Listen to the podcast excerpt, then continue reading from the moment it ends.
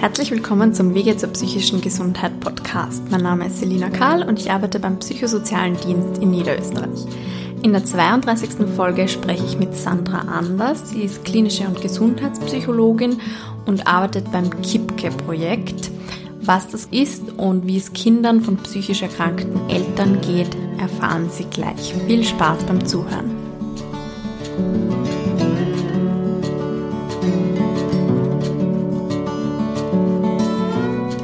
Hallo Sandra, danke für die Einladung in deine Praxis. Kannst du dich am Anfang mal vorstellen, bitte? Ja, hallo, danke fürs Kommen. Äh, mein Name ist Sandra Anders. Ich bin vom Grundberuf klinische und Gesundheitspsychologin und Psychotherapeutin und arbeite seit 2010 im Süden Niederösterreichs für das KIPKE-Projekt Beratung Kinder psychisch kranker Eltern. Mhm. Kannst du gleich am Anfang erklären, was KIPKE eigentlich bedeutet. Mhm. Also das ist ein äh, in, für ganz Niederösterreich flächendeckendes Beratungsangebot, das an den BSDs, also den psychosozialen Diensten, angeboten wird in jeder Region.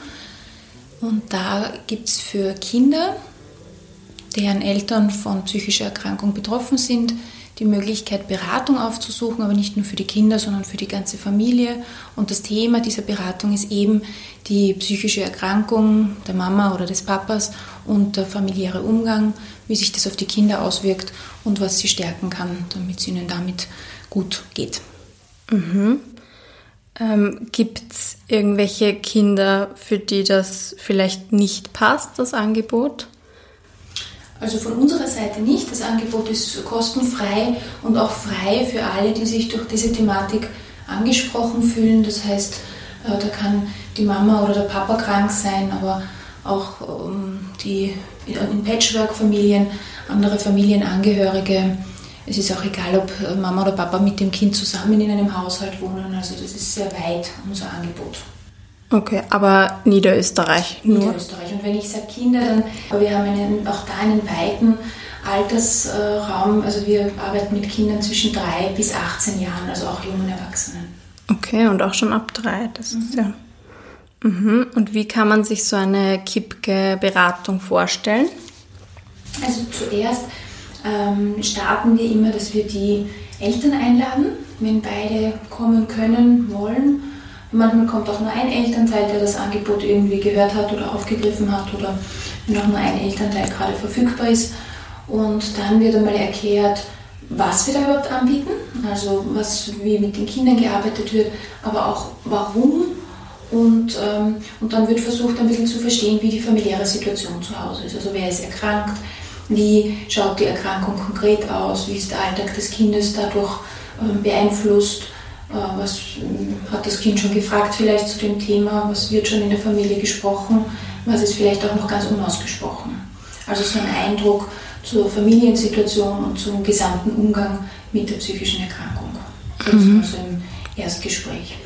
Und wenn dann die Eltern das möchten, dann geht es weiter und dann werden die Kinder auch eingeladen. Also es könnten ja auch mehrere Kinder kommen. Wir haben immer wieder Geschwisterkinder und dann gibt es ein Familiengespräch, wo die Kinder dazukommen einmal, zu den Eltern auch. Und wenn dann da ein, eine gute Basis ist und alle weiterarbeiten wollen, dann können und werden die Kinder auch einzeln kommen. Also jedes Kind für sich und mit der Beraterin äh, dann alleine äh, sich ein paar Termine ausmachen, dann kommen wieder mal die Eltern. Äh, am Ende versucht man auch mal die ganze Familie zusammenzukriegen, ja, um auch zu schauen, was ist da jetzt gelungen, wo kennt sich vielleicht ein Kind auch besser aus.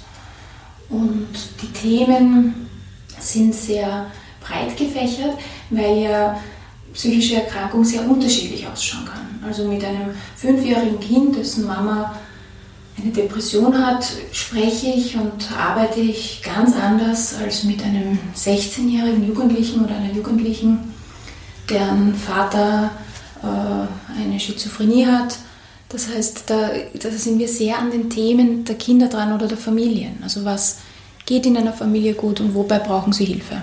Und so arbeiten wir uns da dann entlang. Mhm. Aber ja. ja. Na, du hast jetzt immer von der Familie geredet. Was mhm. wäre, wenn jetzt der betroffene Elternteil zum Beispiel das nicht will oder beide Eltern nichts davon wissen, angenommen? Mhm. Also bei Jugendlichen kommt das hin und wieder vor.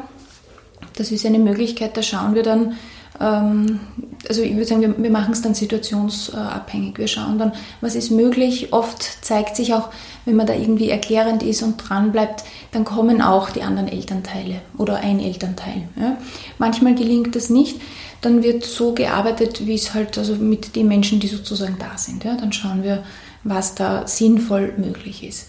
Der Einbezug der Eltern ist deshalb so wichtig, äh, weil das für die Kinder eine Entlastung mit sich bringt, wenn sie sehen, die Erwachsenen sind dabei, sind im Boot, sind einverstanden, das heißt geben innerlich auch die Erlaubnis.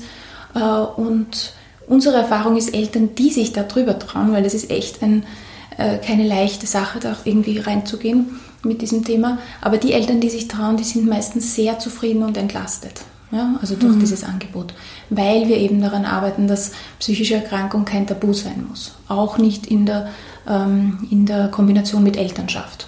Und das ist oft sehr entlastend auch für die Eltern. Mhm. Das ist ja, glaube ich, eines der großen Probleme, dass, das, dass da dann so viele Geheimnisse einfach gibt, oder? Und dass ja. die Kinder nicht, niemanden haben, mit dem sie über das mal reden können, wenn sie genau. mit den Eltern nicht reden können. Weil es ganz viele Ängste gibt, nicht? Dass, ähm, dass wenn ich jetzt als Mutter oder als Vater auch mit psychischen Problemen zu kämpfen habe, dass das mich gleich grundsätzlich disqualifiziert dafür, dass ich äh, meine elterliche Aufgabe aber trotzdem gut machen kann. Oder eingeschränkt, aber gut. Ja? Und dass es da viel Angst gibt vor Entwertung oder auch Angst, die Obsorge oder den Kontakt zum Kind zu verlieren. Also viele, viele Ängste, ja? Schamgefühle. Mhm. Und da arbeiten wir sehr ähm, bewusst dran, äh, dem viel Raum zu geben, dass das eher entängstigend ist, unser Setting. Und dadurch müssen wir auch immer wieder flexibel sein, was wir anbieten. Und manchmal werden Leute sehr oft eingeladen, bis sie dann die, Einladung annehmen können. Mhm. Es gibt ja auch so, glaube ich, diesen Mythos, dass sich die Eltern oft denken, das Kind bekommt da eh nichts mit, ich verheimliche das ja so gut mhm. und die merken schon nichts. Mhm. Mhm. Also ist das so, dass die Kinder das einfach nicht sehen oder nicht merken? Nein, es ist äh, sehr, sehr oft so, dass die Eltern das so wahrnehmen, so schildern. Ich sage, dass sie sich so wünschen. Ich glaube, es ist sozusagen der Wunsch, äh, dass, dass das eh alles nicht so schlimm ist. Ähm, und das Schlimmste ist aber eigentlich aus der Sicht der Kinder, wenn sie damit allein sind. Also das Schlimmste ist nicht der Zustand oder die psychische Erkrankung an sich, sondern wenn sie niemanden haben, mit dem sie darüber sprechen können, indem man sozusagen das Bild aufrechterhält, die bemerken das eh nicht. Also ganz klar, das sagen uns Kinder, mit denen wir arbeiten, das findet sich in der Literatur wieder ganz klar, ist, dass Kinder das viel früher bemerken und viel sensibler, als es Erwachsene ihnen zuschreiben würden oder wahrnehmen würden. Also das beginnt schon das Babys an das Reagieren in der Kommunikation mit ähm, psychisch erkrankten Müttern zum Beispiel, die gerade belastet sind. Und äh, auch äh, Volksschulkinder können das schon sehr genau eigentlich zuordnen und beschreiben, wenn, wenn es der Mama wieder schlechter geht oder besser. Nur muss jemand mit ihnen sprechen und ihre Sprache verstehen, wie sie das tun. Also von alleine sagen sie es nicht und von alleine haben sie auch nicht die Worte für die psychische Erkrankung zum Beispiel. Da können wir eine Unterstützung sein. Es geht nicht darum, dass die Kinder jetzt irgendwelche psychiatrischen Diagnosen kennen als Fachwissen, sondern es geht darum, dass sie ihr Erleben besser verstehen können und zuordnen können, also sozusagen ihr inneres Erleben zuordnen können zu dem, was im Außen ist. Und dass sie ihre Gefühle benennen können. Und das wird dann ein hochprotektiver Faktor für die Kinder selbst in ihrer Entwicklung. Mhm. Aber das stimmt, dieses, diese Vorstellung, dieser Wunsch, diese Hoffnung, die Kinder mögen da eh nichts merken, das hält eigentlich nie der Realität stand. Es ist nur so, dass die Kinder merken, dass, es, dass da was schwierig ist und dass da auch was schwierig ist, äh, darüber zu sprechen, weil sich die Eltern zum Beispiel schämen oder überfordert sind. Und da reagieren sie schützend oft. Mhm. Oder so, wie, wie man sich halt wünscht von ihnen. Und wenn man das Eltern erklärt, ja, dann da können dann viele was damit anfangen und sagen, ja stimmt, vielleicht nimmt mein Kind eigentlich auf mich Rücksicht. Und in der mhm. Beratung kann sich das dann wieder umkehren. Da können dann die Eltern dem Kind den Raum geben und werden aber selber auch gestützt darin, weil es eben schwierig ist, mhm. darüber zu sprechen. Das habe ich auch in der letzten Folge mit der Lisa Keinsbauer. Also hat sie ja. mir erzählt, dass sie sehr früh eben so Elternaufgaben erledigt hat und, mhm. und eigentlich die, die ganzen Finanzen vom Haushalt mhm. überblickt hat. Das ist auch so ein Problem, oder? Dass die Kinder sich dann mehr aufhalsen oder auch machen müssen, als sie eigentlich als Kind tun sollten, müssten. Genau, also was du ansprichst, nicht in der Fachsprache sprechen wir davon Parentifizierung, das heißt, dass Kinder elterliche Aufgaben übernehmen und das passiert einfach, also sozusagen die stärkste Person übernimmt die Verantwortung in so einem Familiengefüge und manchmal sind das auch kleine Kinder. Wenn sozusagen der Elternteil gerade so beeinträchtigt ist durch äh, Erkrankung, durch Krise, durch Medikamente, was auch immer. Und dann übernehmen Kinder Dinge, die sie oft sehr gut übernehmen können, gut unter Anführungszeichen. Aber, ähm, aber was dabei oft übersehen wird, ist, dass sie trotz allem überfordert sind eigentlich. Ja, es ist ein Versuch, die Welt sozusagen irgendwie stabil zu halten, die, die kleine Familienwelt, aber sie sind überfordert und diese Gefühle brauchen auch Platz. Und da gibt es eben diese, diese äh, Beobachtung, dass Kinder dann wirklich Haushaltstätigkeiten übernehmen, kochen, waschen, sich um kleinere Geschwister kümmern, Wege erledigen, einkaufen äh, oder Finanzen, ja, so wie du es jetzt beschrieben hast das wäre die instrumentelle Parentifizierung, aber auch die emotionale Parentifizierung. Und das ist etwas, also wenn sozusagen ein Kind dauerhaft, ja, wirklich dauerhaft, in das Gefühl kommt, ich bin für das emotionale Wohl meiner Mama zuständig, das ist in meiner Hauptverantwortung, dann äh, wird das später mal zu einem Risikofaktor, dass das Kind selbst äh, psychisch eher belastet wird oder eher mit Belastungen oder Erkrankungen reagiert. Ja, weil das ist eine mhm. klare Überforderung. Also in der Kindheit geht sich das nicht gut aus. Ja. Und da versuchen wir dann sehr unterstützend zu sein und zu schauen, was kann auch wiederum für das Kind äh, im Außen eine Stütze sein, eine Entlastung sein, wo, wo gibt es Räume, wo das Kind Kind sein kann. Ja. Mhm. Also diese emotionale Parentifizierung ist wirklich ein, ein großer Risikofaktor für spätere eigene psychische Erkrankungen. Mhm. Also es ist nicht, das KIPKE-Projekt ist nicht nur zum Erklären da sozusagen, sondern auch um die Kinder selber zu schützen, dass sie genau. vielleicht möglichst. Genau, also wir sehen uns als nicht als Behandlung, das wird nicht äh, als Behandlung gesehen, sondern als ähm, ein, ein, Präventionsprojekt. Und wir arbeiten mit einer Risikogruppe, die ein doch erhöhtes Risiko hat, selbst einmal eine Erkrankung zu entwickeln. Ja, und man weiß aber auch, so gut aus der Literatur, dass je früher man da ansetzt und eben schon in der Kindheit, nicht erst wenn jemand 30 ist zum Beispiel, äh, desto mehr bewirken Interventionen. Und die primäre Intervention immer in dem Bereich ist, dass über das, und Anführungszeichen, was unersprechlich ist, einmal gesprochen werden kann. Und daran knüpfen sich dann viele weitere Entwicklungsmöglichkeiten, die unter Umständen wieder leichter gehen für das Kind. Weil auch wenn es angenommen mit meiner Mama immer schwierig bleiben wird, weil die chronisch krank ist und immer wieder schwere Phasen hat. Ja? Wenn ich schon das Okay gekriegt habe und auch so ein bisschen ein, ein Übungsfeld, dass ich darüber sprechen darf und auch wie es mir geht, kann ich ab dann auch immer mich an jemand anderen wenden im Außen und bin nicht mehr allein. Nicht? Und das macht einen Unterschied, ob ich meine ganze Pubertät hindurch äh, mit dieser Sorge allein bleibe oder ob ich dann doch eine gute Freundin, einen Freund habe, Tante, Onkel, wen auch immer, äh, an die ich mich wenden kann. Ja? Und da werden dann die Risikofaktoren sozusagen abgepuffert, indem man diese Schutzfaktoren versucht aufzubauen. Mhm. Ähm, wenn man jetzt nicht die Möglichkeit hat, zu Kipke hinzukommen oder weil man zum Beispiel nicht in Niederösterreich ist, ähm, wie würdest du Eltern empfehlen, dieses Thema mal anzugehen oder wie, wie kann man als Elternteil mal ins Gespräch kommen über die Erkrankung? Mhm. Also ich glaube, man sollte sich mal wenig Stress machen. Ja? Mm, erstens muss man nicht äh, alles richtig sagen, man kann auch auf Dinge gar keine Antwort haben, weil man sich selber noch nicht überlegt hat. Das Wichtigste für die Kinder ist, dass man ein Gesprächsklima schafft und eine Offenheit zur Verfügung stellt, äh, in dem transportiert wird, du, ich bin interessiert, wie es dir geht. Ich kann mir vielleicht auch vorstellen, manches ist für dich nicht so leicht. Erzähle mal, wie geht's dir denn? Ja, also das wäre, finde ich, der erste und wichtigste Schritt. Nicht irgendwas zu erzählen, weil ich weiß ja noch gar nicht, was das Kind weiß wissen will oder womit es gerade beschäftigt ist. Ja? Das heißt, da wenig jetzt im Sinn von Aufklärung oder so mitzubringen, sondern an Offenheit und zu sagen, hey, wie geht's dir? Ja, das wäre diese wichtige Fokusverschiebung. Wenn das Kind sich eh schon viel darüber Gedanken macht, wie es dem Papa geht oder der Mama, äh, dass man mit dem Kind gemeinsam dann sagt, jetzt sag einmal, wie geht's dir? Und da dann einfach die Fragen, die da sind, auftauchen lässt. Ja?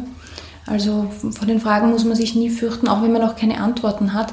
Aber das ist schon eine Riesenentlastung, wenn das Kind seine Fragen formulieren darf. Ja?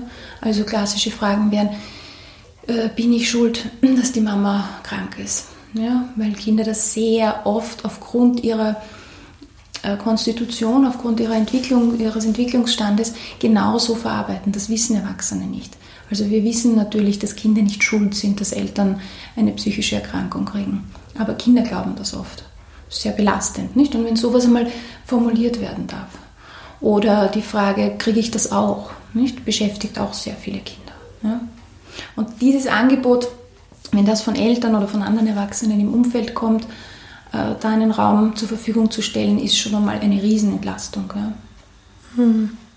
Aber ich denke mal eben gerade, wenn man sich denkt, man nur wenn ich gut in der Schule bin, dann geht es der Mama wieder besser oder wenn ich besser Klavier spiele oder so, dann ist es wahrscheinlich schwierig, dann auch auf so eine Frage zu antworten, weil man dann vielleicht auch zu Hause dann die Fassade halten muss und sagen, ja, ja, bei mir passt eh alles, keine Sorge. Mhm, das ist vielleicht sogar leichter mit wem von außen. Genau, das kann durchaus sein. Ja? Also ich glaube, da kann sich jede Person angesprochen fühlen, die da was mitbekommt. Nicht als Gesprächspartner zur Verfügung zu stehen, nicht als Therapeutin, Therapeut oder allwissende Person, sondern als, ja, als ein, ein Gegenüber, das sagt, ich habe Zeit, ich höre mir an, wie geht's dir, ich bin interessiert und wir schauen dann gemeinsam. Ja? Also das ist von der Haltung her, glaube ich, mal das Wichtigste und gar mhm. nicht die Beantwortung der Fragen oder so. Ja? Ich meine, es gibt sehr gute äh, äh, Kinderfachliteratur dazu, also Kinderfachbücher, die, mit denen wir auch an der Beratungsstelle viel arbeiten ähm, wo für Kindergarten, Volksschulkinder bis hin zur Unterstufe in, in Bilderbuchformat psychische Erkrankungen dargestellt werden, in Geschichten, wo sich Kinder gut identifizieren können, wo sie aus einer guten Distanz ihre eigenen Fragen formulieren können. Ja? Also das ist was, was sehr viele Kinder mögen. Äh, und da gibt es auch gute Informationen für erwachsene Angehörige, die die Kinder stützen wollen. Ja? Also da kann man sich auch Unterstützung holen, Rat. Aber ich glaube, also auch äh, die Erwachsenen, die die Fragen der Kinder nicht alle beantworten können, können sich Unterstützung holen, auch beim KIPKE-Projekt zum Beispiel. Also ich mhm. kann auch als äh, Onkel oder Tante oder Lehrerin, Lehrer mich an die Beratungsstellen wenden und dort wird mir dann weitergeholfen in meiner beratenden Funktion zum Beispiel, egal ob es dann mhm. zu einer äh, Face-to-Face-Beratung mit der Familie selbst kommt. Okay. Und du hast vorher auch schon andere Angebote angesprochen. Ich glaube, eine Papa-Runde oder Männerrunde oder mhm. so. Genau, also wir machen eben hauptsächlich diese äh, Kipke-Beratungen, diese Familienberatungen, wie ich es kurz umrissen habe. Äh, aber es gibt noch andere Angebote, die sich auch immer ein Stückchen regional irgendwie ergeben aus der aktuellen Situation. Zum Beispiel gibt es in Mödling eine Väterrunde, einen Vätertreff äh, für angehörige Väter von psychisch krank, erkrankten Frauen ähm, die, und diese Väter treffen sich zum Austausch ähm, alle drei Wochen, glaube ich. Und das läuft schon über ein Jahr sehr erfolgreich. Äh, ein anderes Angebot wäre das Sommercamp, wo einmal im Jahr 20 Kinder von uns auf Sommercamp fahren. Du kennst das gut. Mhm. Ja, und ähm, so gibt es einige Dinge, wo wir noch nebenbei aktiv, aktiv sind, um das Thema auch ein bisschen der Öffentlichkeit ähm, zu präsentieren. Zum Beispiel gibt es eine, eine Homepage äh, www.kipkeart.at, wo wir versuchen, jene Kinder und Jugendlichen anzusprechen, für die so ein bisschen künstlerischer Ausdruck eine Möglichkeit ist, mit ihren Gefühlen in Kontakt zu kommen ja, oder die auch zu regulieren. Und da kann man sehen, was andere Kinder und Jugendliche gezeichnet haben, gemalt haben, gestaltet haben zu dem Thema und sich das einfach einmal anschauen zum Thema psychische Erkrankung der Mama, des Papas. Ähm, und man kann dort auch selber auch etwas posten, wenn man möchte. Ja, also mhm. für Interessierte auch eine Möglichkeit. Ich glaube, so kreative Sachen sind ja sowieso sehr vertreten in der Kipke-Beratung oder ich, ich höre immer wieder, dass gespielt wird oder gelesen wird oder gezeichnet wird oder so. Genau. Also da, da haben die Beraterinnen einfach eine äh, enorme Bandbreite und auch Flexibilität, weil ich kann natürlich mit einem dreijährigen Kind äh, über paranoide Schizophrenie nie so sprechen wie mit einem 18-Jährigen, nicht? Und das wollen wir ja auch gar nicht, sondern wir wollen ja schauen, was in der aktuellen Lebenssituation, beim aktuellen Entwicklungsstand und den Möglichkeiten des Kindes gerade das Passende ist. Und da weiß man einfach aus jeder Art von äh, Arbeit mit Kindern, äh, dass da je jünger die sind, natürlich das Spiel und der symbolische Ausdruck, das Zeichnen, das Malen, das Gestalten, ähm, also Playmobil, was auch immer, das Mittel der Wahl ist eigentlich und nicht zu sagen, gut, wir haben jetzt 50 Minuten Zeit, stell deine Hier Fragen. kommt mein Vortrag. Ja. Hier kommt mein Vortrag mit. Da wären wahrscheinlich die meisten äh, jüngeren Kinder sehr irritiert zurecht. Also da äh, haben wir ein breites Repertoire und, und bemühen uns da immer das Passende zu finden. Mhm.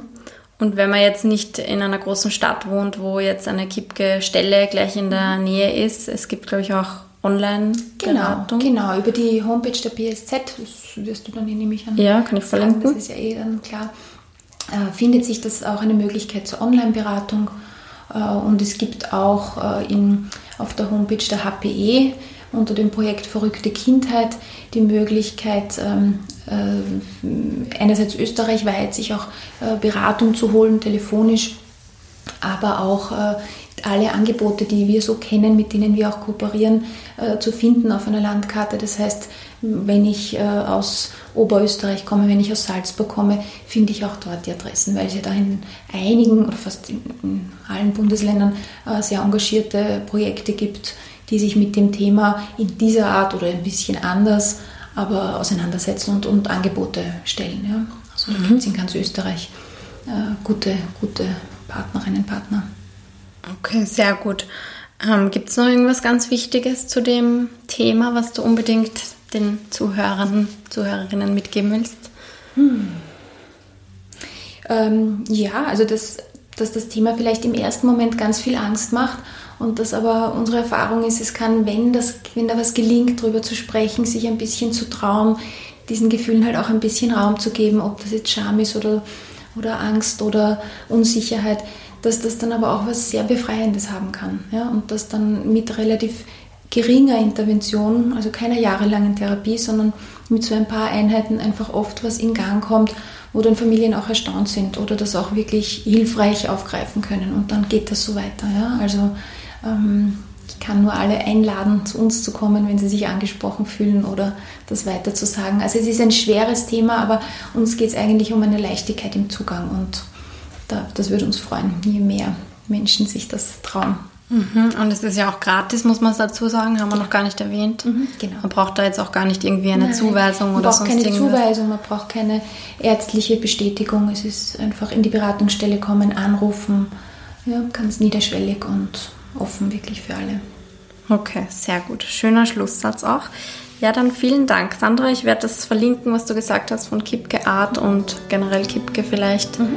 Und die Online-Beratung. Vielleicht mhm. gibt es da wen, den das interessiert. Dankeschön. Danke.